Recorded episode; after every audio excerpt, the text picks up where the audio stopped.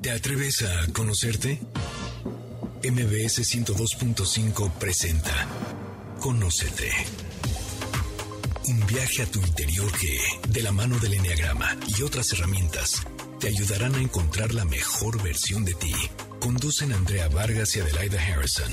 Comenzamos. Muy buenas tardes. Esto es Conócete y nosotras somos Adelaida Harrison y Andrea Vargas. ¿Cómo les va de sábado? ¿Cómo nos está tratando este mes decembrino lleno de tráfico o lleno de frío, posadas? Bueno, tiene su parte muy bonita y su parte no tan agradable.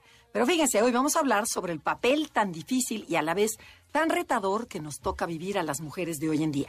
Por una parte, nos tenemos que preocupar por desarrollarnos a nosotras mismas en el ámbito intelectual, físico, emocional y espiritual, al igual que nos toca encargarnos del cuidado de nuestros hijos, nuestra pareja, nuestra casa, y si fuera poco, también queremos realizarnos y aportar algo útil a la sociedad. Y todo a la velocidad que la vida moderna nos exige, o sea, de ya. Siento que somos como marabaristas, en donde tienes que mantener todas las pelotas al aire y no puedes descuidar ninguna, ¿no? Porque se te cayó una algo, estás así. Y al final acabas exhausta. ¿Qué podemos hacer? Pero antes de que Adelaida nos presente a nuestra gran amiga e invitada con un tema espectacular, yo quisiera preguntarte, Adelaida, ¿cómo sientes y cómo ves a la mujer de hoy? ¿Qué opinas de las mujeres actuales? Hijo, ahorita que estabas leyendo, dije, primera cosa que me di cuenta es que no me gustaría haber vivido en otra época es cierto que hoy en día es un reto, porque literal parece que tienes un circo de cuatro pistas y tienes que estar malabareando entre tus hijos, tu familia, a que quiero ser profesionista, porque hoy en día, pero aparte tienes que tener súper buena salud. A los 50 años la gente se moría antes y ahora tenemos que estarnos cuidando y siendo jóvenes y guapas y ve, porque ya te exiges mucho más y socialmente te exigen y también tienes que ser inteligente. Entonces, creo que es mucho el reto que tenemos como mujeres, pero también tenemos muchas herramientas y no hemos valorado todo lo que sí hacemos y que hoy en día las mujeres somos capaces de hacer, porque antes tu única preocupación era ponerte bonita, poner la mesa linda y que estuviera contento tu esposo, ¿no? Claro. Y hoy en día hemos desarrollado una cantidad de talentos y potenciales que tanto hombres como mujeres no hemos sabido acomodar, creo. Y eso nos lleva directamente al tema del día de hoy y a nuestra invitada, que bueno, la voy a presentar formalmente, pero es gran amiga nuestra. Tenemos que guardar las formas para aquellos que no te conozcan, que dudo que haya alguien así. Es Ingrid Coronado, conductora, locutora, escritora y conferencista, pero aparte gran amiga nuestra. Bueno, todos los miércoles ahí estamos con ella y Tamara. Y autora del libro Mujerón que ese es el título del programa el día de hoy. Descubre al mujerón que ya eres. Bienvenida, Ingrid. Qué bueno que estés aquí finalmente. Ay, gracias. Yo también las quiero muchísimo. Me encanta tener amigas como ustedes. Estoy muy, muy feliz de poder platicar con todos ustedes, eh, Radio Escuchas. Eh, gracias por abrirnos la puerta de su mente, porque el día de hoy nos vamos a meter de fondo. Yo puedo decirles que a través de, muchos años de, trabajo personal, de, muchos dolores, de muchos descubrimientos, eh, de mi interior, he descubierto cómo todas las mujeres somos un mujerón. Lo único que nos diferencia unas de otras es que algunas ya lo sabemos y otras todavía no lo han descubierto. Y por eso se me hace tan importante el hecho de que hablemos de este tema y que lo, lo pongamos sobre la mesa el día de hoy, porque creo que cuando nos damos cuenta que todas somos un mujerón, pues el trato que pedimos por parte de las demás personas, pues es distinto. Y ahí es donde la vida empieza a tratarnos mejor. Es curioso, ¿no? Podría parecer como, como algo extraño, pero, pero es así. Así es que gracias por la invitación. Estoy feliz de compartir este tiempo con ustedes. Oye, Ingrid, ¿y qué te parece que nos cuentes sobre tus experiencias en tus años de juventud para encontrarte a ti misma? O sea, todo esto que te pasó, que hizo que, o sea, que te vas construyendo y vas, ¿cómo fuiste descubriendo que, que eres un mujerón? Pues mira, podría decir que este ha sido un camino largo, es, un trabajo de toda la vida y no es, no es un lugar en donde ya uno llega, no es de que, ok, listo, ya me descubrí, yo soy un mujerón, perfecto, ya me puedo echar en la maca, ¿no? Eh, porque creo que la cultura, eh, de alguna manera, siempre nos va a querer arrastrar a un lugar de no mujerón porque finalmente es más cómodo poder manipularnos, poder pasar por encima de nosotros. Nuestra etapa de mujeres complacientes, por ejemplo, es súper bien aceptada y a la, sociedad le encanta que, que las, las mujeres aceptemos todo, que seamos sumisas, que no defendamos nuestro punto de vista y, y, eso es un lugar muy peligroso porque evidentemente no es un lugar que nos va a dar no solamente satisfacciones personales, sino que nos puede hacer que estemos pagando un precio muy alto, incluso con nuestra salud, con nuestro bienestar, con nuestra seguridad, autoestima y amor propio.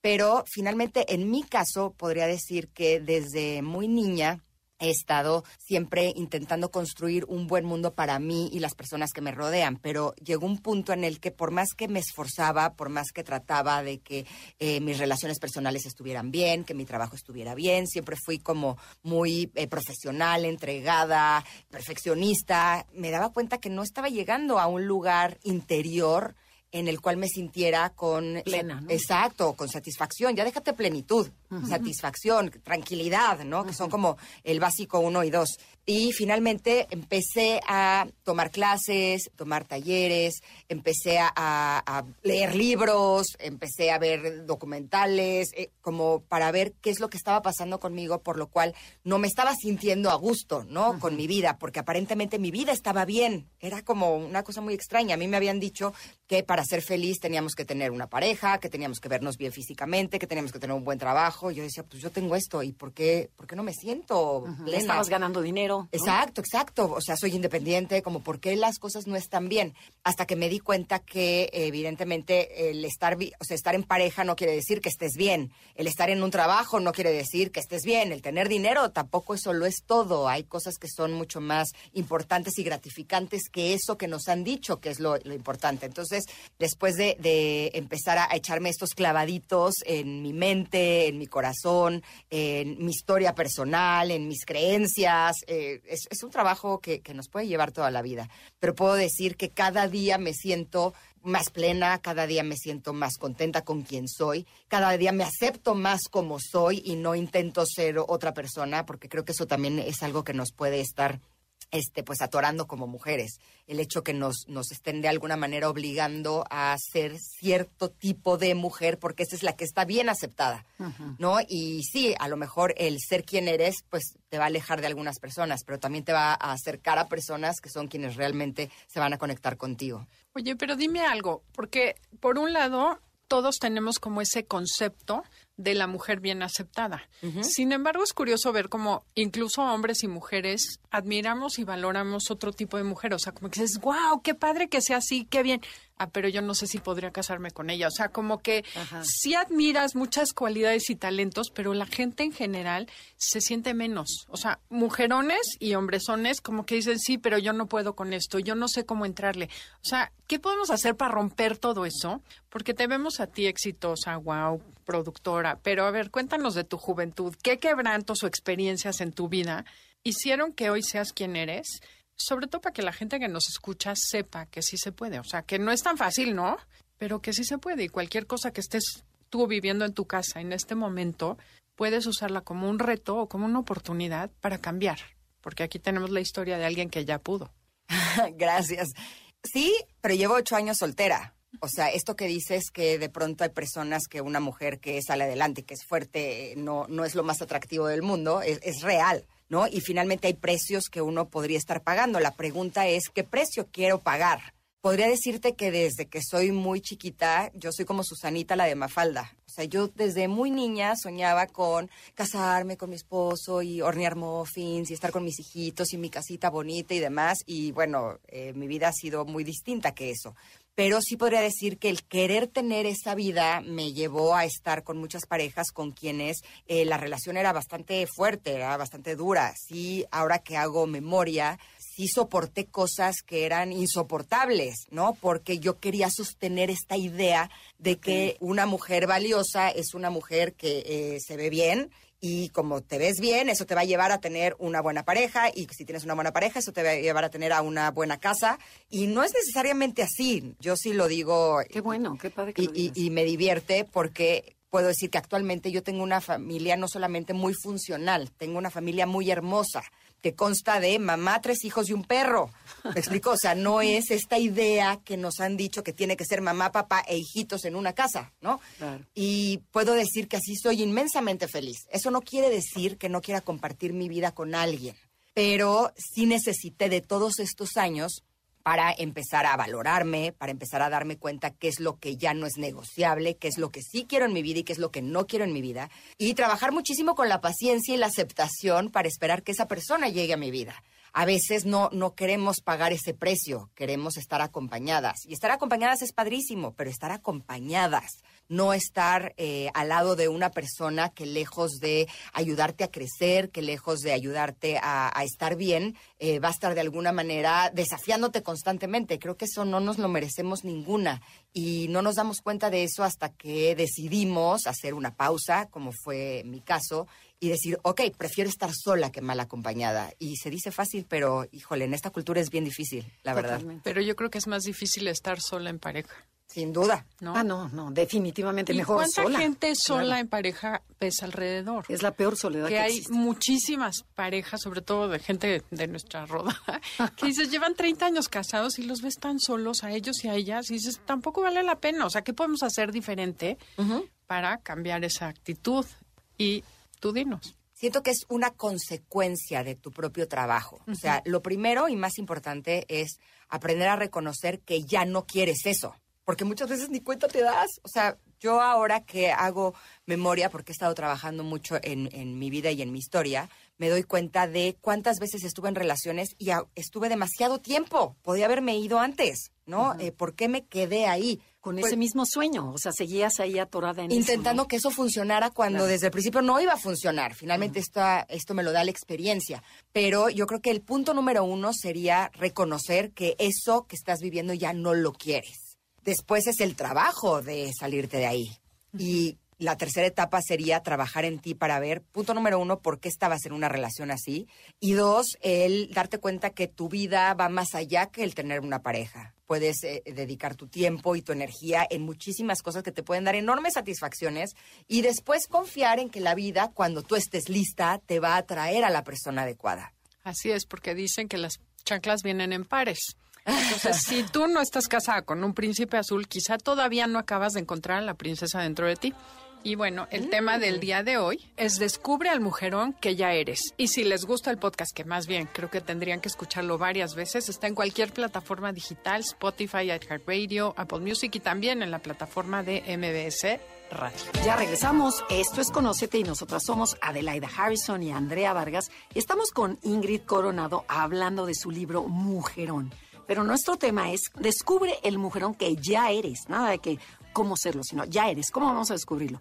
Pero a ver, Ingrid, en tu libro, eh, Mujerón, hablas sobre cómo detectar a diferentes tipos de hombres. Hablas sobre el ratón, el lobo, la sanguijuela y a distinguir el que sí es un señorón. Platícanos sobre este tema. Eh, híjole, me divierte mucho porque armé estos arquetipos, son un invento mío y eh, creo que nos puede ayudar muchísimo a darnos claridad y aprender a reconocer, porque justo hablábamos antes del corte, como muchas veces no nos damos cuenta que en donde estamos no es bueno para nosotros y tardamos mucho en reconocerlo y desgraciadamente muchas veces cuando ya nos damos cuenta, no me gustaría decir que es demasiado tarde, porque nunca es demasiado tarde, pero sí es cuando ya nuestra seguridad y autoestima está muy, muy baja, muy disminuida, entonces nos cuesta mucho más trabajo salir de ahí. Ojalá pudiéramos hacerlo antes, porque es como un ciclo, eh, círculo vicioso, ¿no? Eh, hay un maltrato eh, y entonces eso disminuye tu autoestima y entonces eso no te permite ver que tú no mereces eso, ¿no? Y, creo que eso sería como lo delicado. Por eso es que armé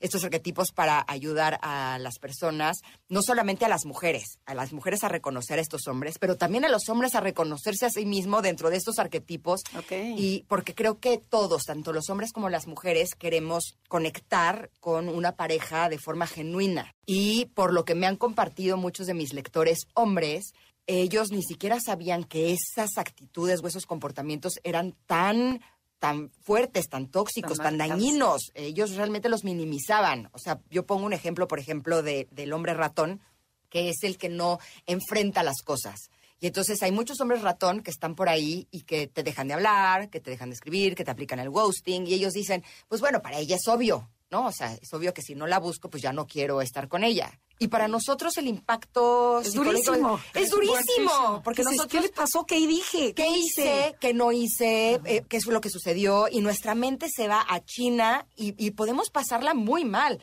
Porque realmente estamos continuamente buscando explicaciones de qué fue lo que sucedió.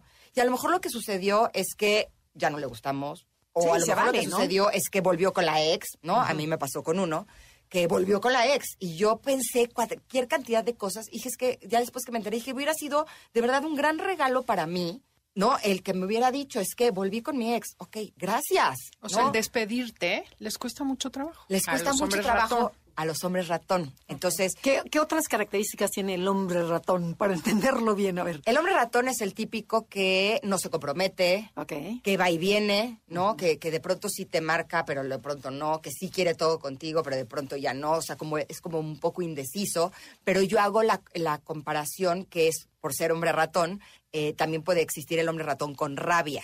Es un hombre que se pone por abajo, pero también se puede poner por encima y puede llegar a ser un poco violento cuando está enojado, cuando siente que te va a perder, cuando no te puede controlar. Es como escurridizo. Sí, es como, más o menos sería este como el, el tipo de hombre. Ok. Ese sería el ratón. Ok. Ok. Pero mi intención al mostrar estos arquetipos es que puedan reconocer tanto si tú estás acompañada o estás al lado de un hombre que tiene estos comportamientos, pues aprender a tener cuidado y darte cuenta que no está siendo un señorón contigo. Y en los hombres también, que de pronto me lean y me dicen, es que yo no me había dado cuenta que eso era grave, Claro. ¿no? Y, y hay cosas que sí son muy graves. Evidentemente, del sanguijuela y del lobo eh, son más graves aún que las del ratón. A ver, cuenta, cuenta. ya. Vamos increchendo. Sí, vamos increchando, vámonos con el hombre lobo. Eh, el que increchendo sería el sanguijuela. ¿eh? Ese sería, imagínate, el lobo está peor. Qué sanguijuela, pues es como las sanguijuelas, que lo que va a intentar es sacar de ti lo más que pueda. Puede ser tiempo, energía, juventud, dinero, Posición, estatus. lo todo. que sea. Viajes, comodidades. Sí, que lo atiendas. Ajá, que me dé de cenar, total. Exacto, que lo escuches, que- ¿no? Y, y creo que el problema más grande del hombre sanguijuela, punto número uno, es que nunca va a estar satisfecho con lo que tú le des. Porque como sanguijuela siempre va a querer más. Y el problema es que te va a drenar, ¿no? Porque aunque tú lo quieras, le quieras dar a esa persona generosamente, como nunca es suficiente, desgraciadamente habemos personas que creemos que si no es suficiente es porque a mí me hace falta dar más. Y tenemos que tener nuestro trabajo de mujerón para reconocernos como tal, para darnos cuenta que no, eh, o sea, que un hombre sanguijuela es sanguijuela y Claro. que nunca va a ser suficiente. Sí, escápate, huye de eso. Claro, Y por que la sanguijuela hay que tratarla así. O sea, es como el narcisista y la codependiente. El narcisista sería el lobo. Ah, ok. No, bueno. Por eso te digo que se pone peor. Sigamos con el sanguijuela. Sigue con, en este. Sí, entonces el remedio para, para eh, cuando estás con una persona que es sanguijuela, pues sí es huye, ¿no? Es date cuenta que tú no mereces estar dando a manos llenas si tú no estás recibiendo. Esa sería como la clave. Eh, porque tú puedes dar a manos llenas, el otro puede recibir a manos llenas y qué padre, siempre y cuando él también te esté dando a ti a manos llenas. Sí, que sea equitativo, ¿no? Por El dar y el supuesto, exacto. Si en la relación el dar y el recibir no es en la misma medida y en la misma cantidad, lo más probable es que estés con un sanguijuela y lo mejor que puedes hacer es pues Sí. decir, bueno, bye. Sí, mándalo a volar, por supuesto. Exacto. O habla con él y ve qué tan dispuesto está. A lo mejor no se ha dado cuenta. Pero no, eso no es de hablarse, eso es la vida, lo sientes, lo percibes y dices, esto no cambia. Te puede decir, sí, te prometo que ahora sí le voy a poner. O sea, no, eso ya es. Pues a lo mejor lo puedes hacer solo como para que no quede de ti. O sea, de nunca me dijiste, ¿no? ¿Ok?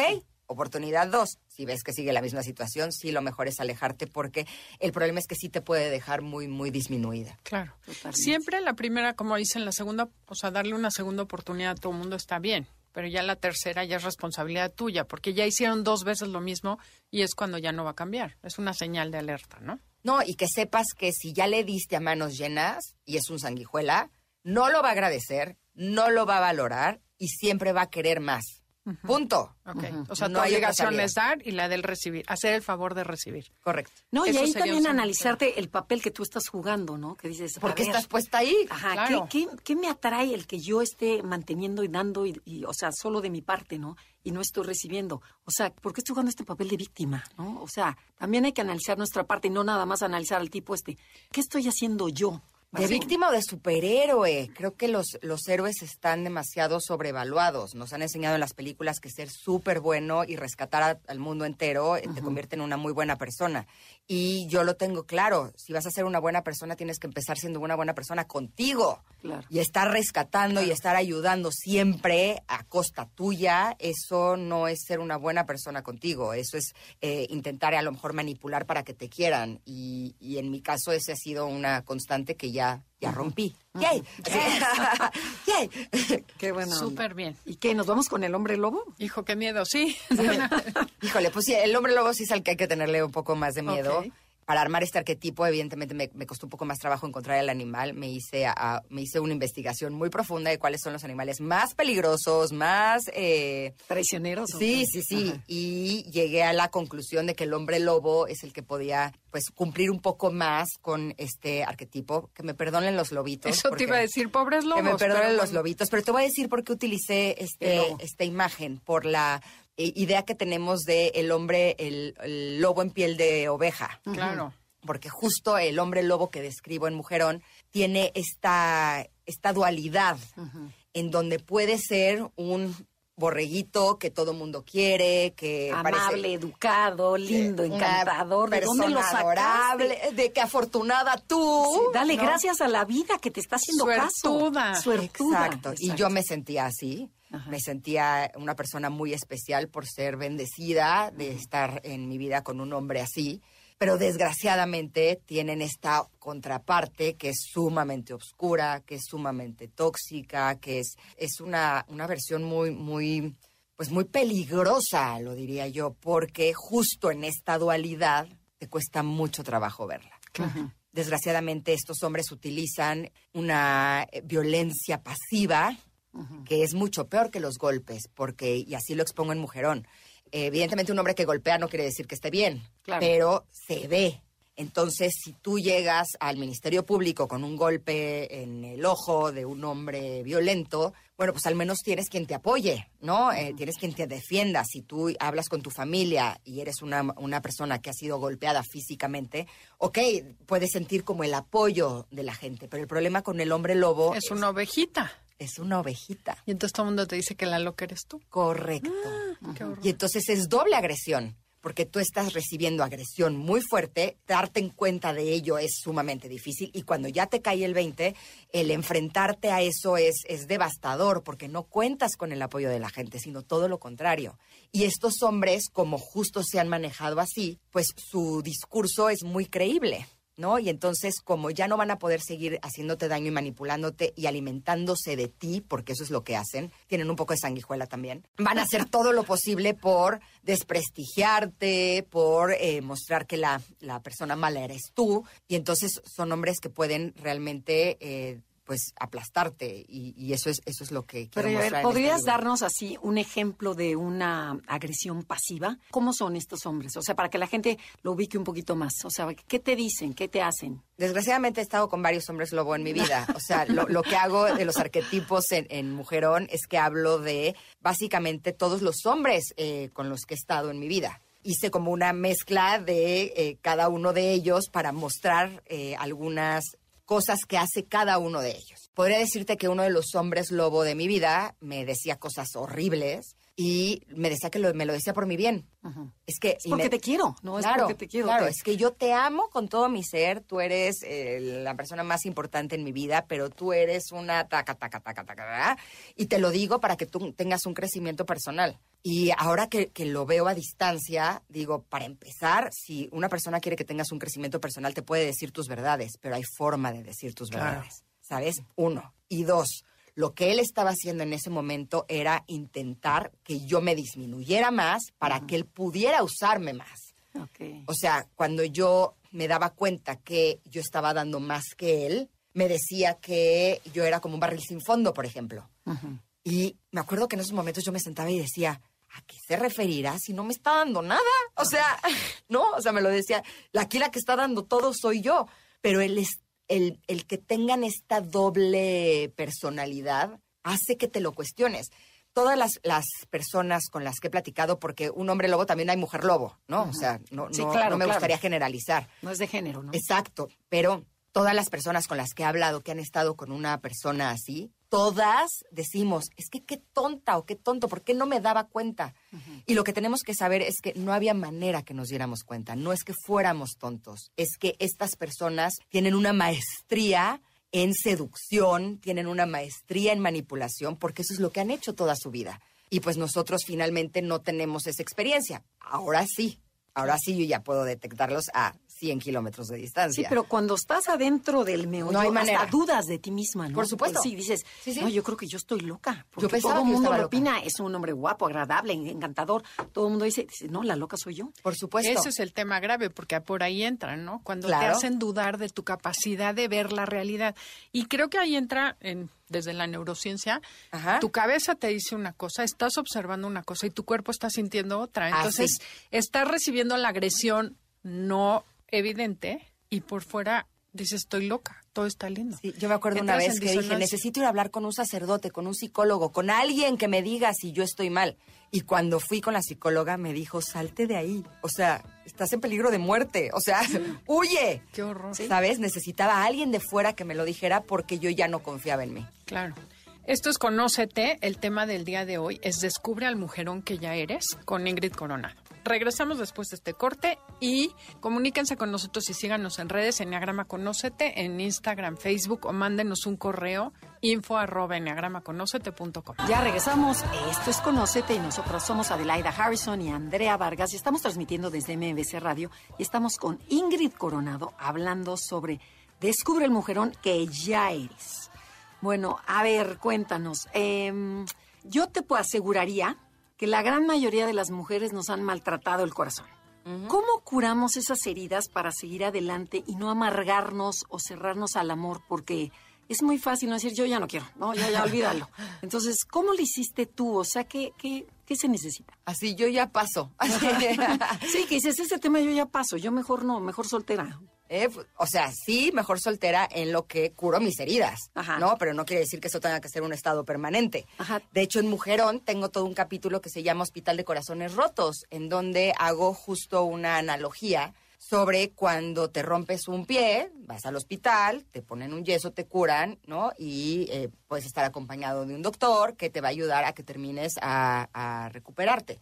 Pero cuando tienes el corazón roto, ¿a dónde vas? Y yo creo que es para mí hoy clarísimo que cuando tienes el corazón roto, la vida no te está castigando. Tienes una enorme oportunidad de transformarte y convertirte en algo mejor. Pero todo lo ves negro, todo lo ves horrible. Entonces, ¿cómo, cómo Como cuando sales llegas a terapia intensiva. Ajá. Sí, justo en esta analogía que hago en Mujerón, hago paso a pasito de cómo eh, estás en terapia intensiva, después eh, ya llegas a terapia intermedia, luego cómo pasas ya a tu cuarto y cómo pasas en estas emociones desde el dolor, el enojo, qué tonta, cómo no me di cuenta eh, y, y- cómo salir adelante, ¿no? Es, es como todo un proceso, pero aquí creo que lo importante es que cuando tienes el corazón roto, y no es porque una relación no funcionó, es porque te rompieron el corazón, que que son cosas Sí, sí, distintas, sí. ¿no? Porque el amor siempre va a ser un riesgo. Y si no nos arriesgáramos, pues no habría ni siquiera la oportunidad de tener un amor. Pero de eso a una traición por haber estado, o una situación muy difícil por haber estado con un hombre ratón, sanguijuela o un hombre lobo, es, es palabras mayores. Pero creo que ese camino te puede ayudar a reconocerte como el mujerón que eres. O sea, justo creo que es así. Eh, muchas veces eh, nos han enseñado desde niños, y no quiere decir que nos lo hayan dicho con palabras, pero no, no nos han mostrado a través de los actos que somos personas valiosas. A veces nos faltó tiempo, a veces nos faltó atención, eh, tenemos muchísimas heridas de la infancia que me imagino que en este programa han hablado de ese tema eh, ampliamente, ¿no? Que creemos que como no recibimos eso que necesitábamos, los que no valemos somos nosotros. Y tenemos que caminar un camino a través de varias experiencias de corazón roto para llegar al punto de decir, ok, el hecho de que ABC no me haya tratado bien no quiere decir que yo no sea valioso o que yo no sea, sea valiosa. Tengo que empezar a reconocerme que soy una persona valiosa y entonces la vida me va a empezar a traer a personas que me reconozcan como tal, pero primero lo tengo que hacer yo. Creemos que ahora tengo una nueva oportunidad de salir con alguien y él sí me va a valorar o ella sí me va a valorar. No. Mientras nosotros no lo hagamos, vamos a repetir la misma historia una y otra vez. O sea, te tienes que echar el clavado y Sin tocar duda. fondo, llorarlo, Sí. sentirlo para poder subir adelante otra vez. Es el único camino, desgraciadamente. Reclámenle a Dios, no a mí. Así, él lo hizo así, yo no inventé esta, esta ecuación. Pero por lo menos en mí sí ha sido así. Ahora, evidentemente debe de haber personas que han crecido en entornos familiares en donde a lo mejor han recibido un poco más. No lo sé. yo intento hacerlo con mis hijos y a la fecha puedo decir que mis hijos son niños que se saben amados y que saben poner límites y que saben cuidarse, pero tendría que ver cuando sean más grandes que tengan parejas si realmente esto aplica al 100% o si ellos también van a tener que pasar por la experiencia del corazón roto, no lo sé. Pues yo no sé, pero lo primero y más importante es aprender a saber que hay maneras diferentes de hacerlo, ¿no? Que justo el enneagrama, y aquí hemos hablado muchísimo, la esencia y el ego. Y al final del día, si tus papás eran personas poco inteligentes emocionalmente, no te pueden ayudar a ti a valerte o a sentirte valioso porque ellos no estaban en ese canal. Y como no hay un punto de referencia, pues no sabes que lo que estás viviendo no es lo que debes vivir o lo correcto o lo deseable. Sí, ¿no? sí. Y todo mundo repetimos de generación en generación los errores. Lo primero es que alguien se atreva a cuestionar, siga, esto es todo lo que hay, ¿no? Como que creo que tú y yo vivimos esa circunstancia en algún momento de la vida. Qué padre sería que a los hijos les enseñes algo distinto, ¿no? Pues eso es lo que estoy intentando. Padre, lo que pasa sí. es que no sé cuál es su camino. No sé si ellos de todas formas van a necesitar tener una de estas experiencias. Pero alguna vez un maestro me dijo algo que se me hizo muy interesante, porque estaba yo en un hoyo emocional ah, muy profundo, muy doloroso, muy oscuro, muy feo. ¿no? Y me acuerdo que yo lloraba y lloraba y lloraba y lloraba y lloraba y le decía, es que ¿cómo le podemos hacer para que mis hijos no tengan que pasar po- por esto, ¿no? Porque finalmente sí podía reconocer que mi historia ha sido diferente que la de ellos. Y ojo, ellos a su corta edad han tenido experiencias dolorosísimas. O sea, desde la enfermedad de su papá a 10 años, ¿no? O sea, Paolo no conoció básicamente a un papá sano. Y eh, recientemente murió. O sea, no, no son experiencias fáciles agradables para ningún niño. para un niño. Pero me puedo dar cuenta perfecto cómo tienen muchas más herramientas para salir adelante. Y él me dijo, es que si nosotros los padres hacemos un buen trabajo con nuestros hijos, no quiere decir que no les va a pasar nada malo. Pero estos agujeros van a ser menos profundos, esos agujeros van a ser menos oscuros y ellos van a tener las herramientas para salir de ellos más rápidamente. Entonces ahí es donde dije, ok, vale la pena hacer el trabajo, ¿no? Totalmente. pero eso no quiere decir que nuestros agujeros no sean sumamente profundos. Y aunque ya te reconozcas como un mujerón o como un señorón, pues siempre está el riesgo de volver a caer en ese agujero y darte cuenta que eso te sigue dando pues mucha carnita para poder seguir trabajando en ti y darte cuenta que no solamente somos lo que nos gusta mostrar a la gente, que es lo luminoso, lo bonito, lo simpático, lo alegre, ¿no? Sino que también somos Luz y eh, sombra, ¿no? Claro, claro, y que en, en medida que aprendamos a reconocer esa parte que no nos gusta de nosotros mismos, también tenemos directamente proporcional la capacidad de apreciar las cosas más valiosas de la vida y entonces es cuando cuando nuestro nuestro mundo se vuelve pues mucho más rico y, y creo que vale la pena vivir ambas experiencias. Claro, a vivirla con conciencia, ¿no? Porque cuánta gente dice, ay, no, a mí ni me platiques, ni, ni te metas tan profundo, ahí la llevas. Dices, no. O sea, de verdad, entre más te metes, más tocas las verdad, la verdad de la vida, yo creo que tienes más herramientas para salir adelante, ¿no? Porque Sí, nunca hasta sabes. que llegará el momento en que ya no te caes en el hoyo, lo ves antes de caer. En ese ya no te caes, te caes en exacto, otro para aprender otra cosa. Exacto. ¿No? Pero es como siempre preguntarte una buena costumbre, ¿qué tengo que aprender de esta situación? La que sea, ¿no? Hoyo profundo, no profundo. Si nos cuestionamos, si nos conocemos y por qué estoy aquí, como dices tú, creo que es bien importante. ¿Cómo me doy cuenta que puedo hacerlo diferente? Porque ya que sabes que hay otras opciones, empiezas a buscar. Y esa es mi siguiente pregunta. Ajá. ¿Cómo podemos descubrir nuestro poder personal y construirnos como mujerones? No, pues esa es una gran No, pregunta. pues no, ¿Tenemos no, tiempo? es- Y si Compra el tenemos libro, tiempo- toma el curso. Pues mira, en Mujerón es básicamente mi paso a paso. O sea, en Mujerón puedo hablar desde experiencias que he tenido desde mi adolescencia, que es cuando empecé a tener interés y relación con los hombres a nivel pareja. Y, o sea, me pongo a pensar y digo, desde ahí ya me enfrentaba a patán y medio, ¿no? y, y desgraciadamente no tenía a alguien que me dijera, oye, el patán es él. O sea, te está tratando con esa patanería no porque tú no seas una chava valiosa, te está tratando así porque él es un patán, punto final, ¿no?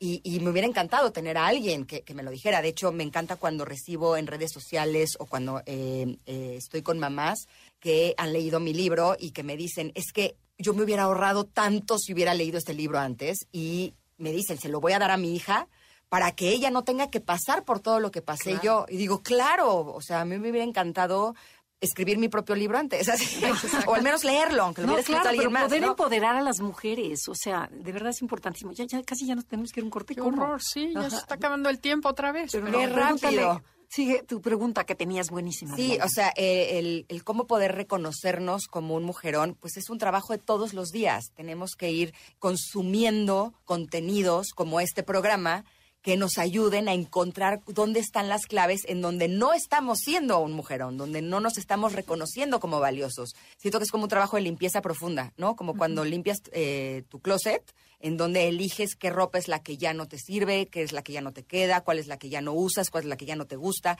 Empiezas a limpiar y ya luego lo dejas limpio. Siento que sería como un trabajo similar el que tienes que hacer, pero contigo, con tus memorias, con tus creencias, con tus limitaciones, con tus dones, con tus talentos, con tus gustos, con las personas que te rodean, con el trabajo en el que estás, con lo que lees, con lo que escuchas. Es, es, es un trabajo de, de, de ir poco a poquito, pero creo que cuando lo haces todos los días encuentras como el, ok, valió la pena, ¿no?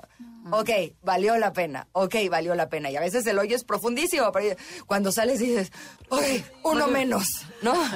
Tenemos que ir a un corte comercial. Está buenísimo el tema. No se muevan porque viene el último bloque donde nos va a compartir más tips para descubrir al mujerón que ya eres. Ya regresamos. Esto es Conócete. Nosotros somos Adelaida y Andrea y estamos con Ingrid Coronado hablando sobre cómo descubrir el mujerón que ya somos. En tu libro mencionas una manera de encender y trabajar nuestro on. Cuéntanos, ¿de qué trata? ¿Qué significa esto de nuestro on? Justo escribí mujerón.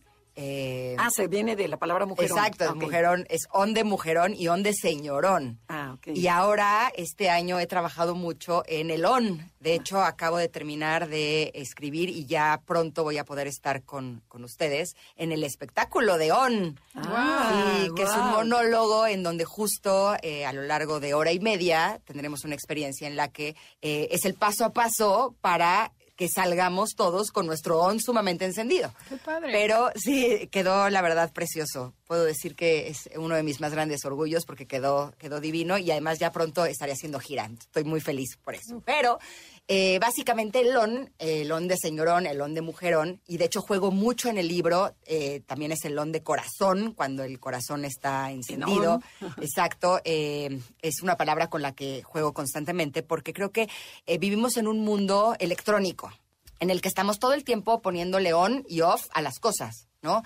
Desde prender el celular, desde prender el, el coche, prender la computadora, prender la tele, pero también lo hacemos a nivel emocional. Eh, si vemos algo que no nos gusta en redes sociales, eh, le, le damos off, ¿no? O sea, lo, lo eliminamos. Si algo nos gusta, le damos like, ¿no? Eh, lo prendemos de alguna manera, pero lo estamos haciendo también con nuestras emociones. No nos gusta en emoción y la apagamos, ¿no? Y solamente queremos ponerle on a lo que nos conviene. Y no nos damos cuenta que el on más importante que tenemos que encender es el nuestro, el de nuestro poder, el de nuestro poder interior. De hecho, eh, hay una palabra que está muy de moda ahorita que se llama empoderamiento femenino, que a mí honestamente no me gusta nada. Porque siento que el empoderamiento femenino es como si las mujeres estuviéramos esperando a que alguien nos dé el permiso de ser mujeres poderosas. Y no nos damos cuenta que nuestro on, nuestro poder, es algo que solamente podemos encender nosotros. El on es esta fuerza que te ayuda a salir adelante, el on es esta fuerza que te impulsa, es lo que te ayudó a poner límites y a decir ya basta cuando estuviste en una situación que no te gustaba. Eh, el on es realmente en donde valdría la pena que nos enfocáramos y, y cómo lo podemos encender. Bueno, para empezar tenemos que reconocer cuando está apagado, ¿no? y, y yo eh, tuve una experiencia que fue para mí muy importante cuando estaba teniendo como muchísimos problemas mediáticos, personales, legales, eh, mi vida era un caos. Me fui a un, em, un retiro en la montaña donde no había wifi, donde estaba completamente desconectada y llegó, me dijeron que si quería tomar un masaje, era un lugar como un centro espiritual y hoy por hoy me queda clarísimo que la masajista era mucho más que masajista, porque en el momento en el que me acosté y me puso las manos así, se quitó así y me dijo, ¡Ah! ¿Qué le pasó a tu, fer- a tu fiereza? ¿Qué le hiciste? ¿Por qué lo permitiste? Y en ese momento me acuerdo que me puse a llorar y entendí perfectamente a qué se refería. Mi on estaba apagadísimo, obviamente, porque como me habían atacado tanto, yo estaba en modo... Asustada. Claro, de, de ya no quiero ni... Paralizada, ¿no? Eh, por supuesto, estaba apagadísima. Y cuando habló de fiereza, se me hizo como un término muy interesante porque creo que como seres animales que somos, eh, la rabia, la fiereza, son fuerzas que nos ayudan a poner límites, a salir adelante. Eh, de hecho, acabo de, de hacer un TED Talk lo pueden encontrar en YouTube, en donde me enfoqué en la rabia, en cómo a las mujeres nos han prohibido la rabia. Si, nos, si calladitas nos vemos más bonitas, cómo nos vemos enojadas, ¿no? Entonces, como si no tuviéramos permitido enojarnos, porque no nos vemos bien así. Y como cuando estamos reprimiendo constantemente la rabia, es como si la, la, la bomba explotara dentro de nosotras, porque nuestro... O sea, lo, lo natural es que queramos utilizarla para poner un límite. Eso no quiere decir que vayamos a insultar a la gente, es simplemente es un momento de poner un límite sano. Y si no lo hacemos, nos estamos dañando a nosotras mismas y nos estamos apagando. Entonces, eh, creo que el encender tu on es un proceso, también es un trabajo. Me encantaría darles una receta y decirles, eh, mire, vayan hoy y préndalo y ya. Pero no, finalmente es, es, es, todo un trabajo personal, es todo un camino. Y eso no quiere decir que cuando ya lo enciendes ya se va a quedar encendido siempre, porque pero hacerlo consciente, ¿no? De adentro hacia afuera. De cuándo está apagado. O sea, aprender a reconocer eso. ¿Cuándo está apagado mi on? Ok, está apagado. ¿Cómo lo enciendo? Ok, reconociendo que está apagado. Claro. Ya es mi decisión encenderlo.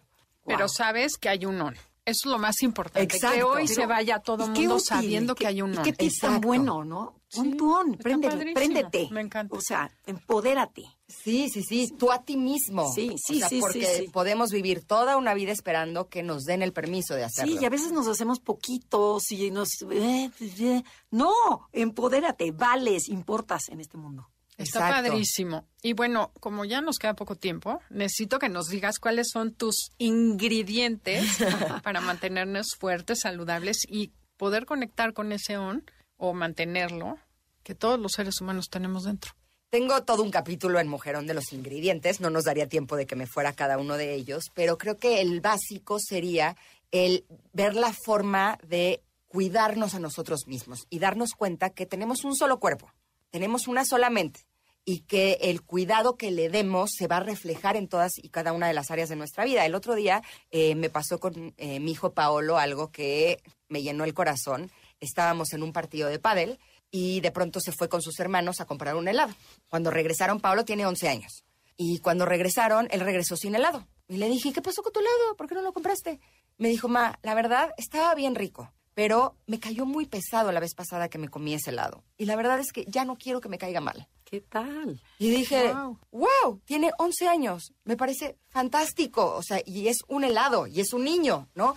Pero ¿cuántos adultos conocemos que se exceden en la comida, que se exceden en la bebida, que al día siguiente se sienten que se mueren y no saben ponerse un límite a sí mismos porque están dispuestos a pagar ese precio. Y me pareció maravilloso el hecho de que mi niño ya no quiera pagar el precio de sentirse mal a cambio de comerse un helado. Y esa sería como la básica. En todos mis ingredientes eh, comparto todo lo que yo hago, muchas cosas, también yo soy intensa, eh, para sentirme bien. Antes eh, creía que comerme un helado iba a tener una gran experiencia porque esos cinco minutos que me tardaba o diez en comer el helado iba a ser maravilloso. Hoy me doy cuenta que si, por ejemplo, en mi caso, como lácteos, pago el precio de 24 a 48 horas. Ya no quiero pagar ese precio. Y de la misma forma me doy cuenta que si me despierto en la mañana corriendo, eh, los niños, el lunch, llegar al trabajo, todo el día estoy angustiada, ansiosa, de malas. de malas. En cambio, sé que si me levanto por lo menos una hora antes de la hora que, tengo que despertarme por mis ocupaciones y hago mis prácticas de bienestar que pueden ser desde respiraciones, eh, meditación. Mi meditación es la básica uno. Entonces es una forma en la que enfrento mi día de otra manera. Eh, estoy tranquila, estoy en paz y no traigo como el acumulado de eh, todo lo que viví una noche antes o un día antes. Y entonces mi vida es mucho mejor. Tengo más paciencia, tengo más tolerancia, soy una mejor persona, me trato mejor. Entonces creo que es importante que seamos conscientes que todo lo que hacemos en el día, lo que escuchamos, si estamos todo el día escuchando eh, cosas desagradables, si estamos leyendo puros chismes, si estamos con personas que están todo el tiempo negativas, todo eso lo estamos absorbiendo y de esa forma nos vamos a sentir. Entonces, para mí mis ingredientes eh, que les comparto en Mujerón tienen que ver con todo lo que nos ayude a sentirnos bien, que esa finalmente eh, ya es mi prioridad y es lo que me da la oportunidad de vivir la, la vida de una forma distinta. Oye, qué importante es aprender a prescindir de relaciones que no te hacen sentir bien. Uy. ¿No? Porque además hay mucho la culpa de, ay, pero pobre. Y anteponemos la sensación o el sentimiento del otro. ¿Cómo lo voy a cortar? ¿Cómo voy a terminar a esta amiga? ¿Cómo no le voy a hablar de su cumpleaños? ¿Cómo no voy a ir a ver a mi mamá? Cuando tu mamá puede ser una persona que te intoxica la vida y te está haciendo sentir mal. Entonces, Totalmente. qué difícil es poner el autocuidado, el on, y, y, hacerle caso a tu corazón también, porque estás hablando del cuerpo y como que todo el mundo lo tenemos muy claro pero cuidar tu corazón es como también básico, ¿no? Y ponerte como prioridad, porque creemos que ser egoísta es, es, lo peor de peores. Y, o sea, egoísta sería que yo quiera pasar por encima de ti y me valga. Pero el, el pensar en mí primero y ver qué es lo que me hace bien a mí para que entonces la calidad de lo que yo dé sea mayor, eso es todo lo contrario de egoísta. O sea, claro. me acuerdo una vez que, eh, no me acuerdo qué estaba eh, haciendo con mi hermana, de, no me acuerdo si le di algo o una cosa así, y, y, me decía, oye, mil gracias, no sé qué, le dije, es que esto fue egoísta, y lo entrecomillo, porque me hizo sentir tan bien a mí. ¿sabes? Que yo gané más. De hecho, tuvimos una transmisión en Ingrid y Tamara, eh, aquí en MBS, en donde estuvimos transmitiendo el programa a ocho centros penitenciarios de mujeres en el país, y fue una, una transmisión que preparamos con todo el amor, con nuestros Avengers emocionales, y, y fue un momento realmente mágico, porque yo creí que llegaba a esa transmisión a darles a estas mujeres que están pasando por una situación muy dura y muy difícil, eh, con historias personales que son eh, tremendas. Y cuando terminó, te juro que la que lloraba era yo. Dije, las, que, las que te dan son ellas, ¿no? Es claro. que el haber hecho eso a mí me llenó enorme y cambió la forma en la que veo la vida, cambió eh, mi camino completamente y yo estoy mucho más llena gracias a lo que vivimos con estas mujeres. Y ahí te das cuenta que cuando te das, a, o sea, que cuando das y cuando te das a ti, uh -huh. el mundo es mucho mejor. Entonces creo que valdría la pena que nos enfoquemos en eso, en las cosas que nos hacen bien y en las cosas que le hacen bien a los demás, que finalmente son las mismas. Exacto. Oye, Ingrid, nos queda nada. ¿Qué les quieres decir a toda la gente que te esté escuchando? Pues que les agradezco el hecho de que hayan eh, abierto sus oídos, su mente y que nos hayan dado este tiempo para pasar en este programa. Yo les agradezco a ustedes enormemente que me den la oportunidad de comunicar el mensaje de Mujerón. Realmente es un, un, un libro, empezó como un libro que a mí me cambió la vida eh, llevaba muchísimos años trabajando, leyendo, estudiando y no encontraba ese punto en el que ya decía, ok, listo, ya, ya entendí, ¿no? Y cuando terminé de escribir este libro dije, ya entendí y, tengo un deseo real eh, genuino de que eh, las personas nos demos cuenta que podemos vivir de una forma distinta. Por eso Mujerón ya se convirtió en un movimiento en donde estoy trabajando también en algunas actividades de responsabilidad social eh, para justo eh, pasar este mensaje a las demás personas y a través de todos los canales de comunicación es algo que estoy haciendo. Así es que gracias por esta invitación. Para mí ah, fue bueno. un gozo y un placer total poder platicar con ustedes. Ay, sí, sobre todo con calma. Bueno, no demasiada, pero mucho más que los miércoles que entramos 10 minutos Exacto, exacto. Ah, un placer tenerte aquí con nosotros. Al no, de contrario. Verdad, de verdad que te queremos. O sea, te queremos, Ingrid, te queremos. Oh, sí, de verdad, la, la, gozamos y yo creo que el público lo disfrutó muchísimo y aprendió muchísimo. Así es, esto fue Conócete. Las dejamos con Concha León Portilla en Enlace 50 y nosotros somos Andrea Vargas y Adelaida Harrison. Les deseamos un sábado encantador y los esperamos en Conócete la semana que entra. Gracias de verdad a todo el equipo de producción, Yanisita, Felipe y Beto, por hacer posible este programa. Te esperamos en la siguiente emisión para seguir en el camino del autoconocimiento. Conócete, MBS 102.5.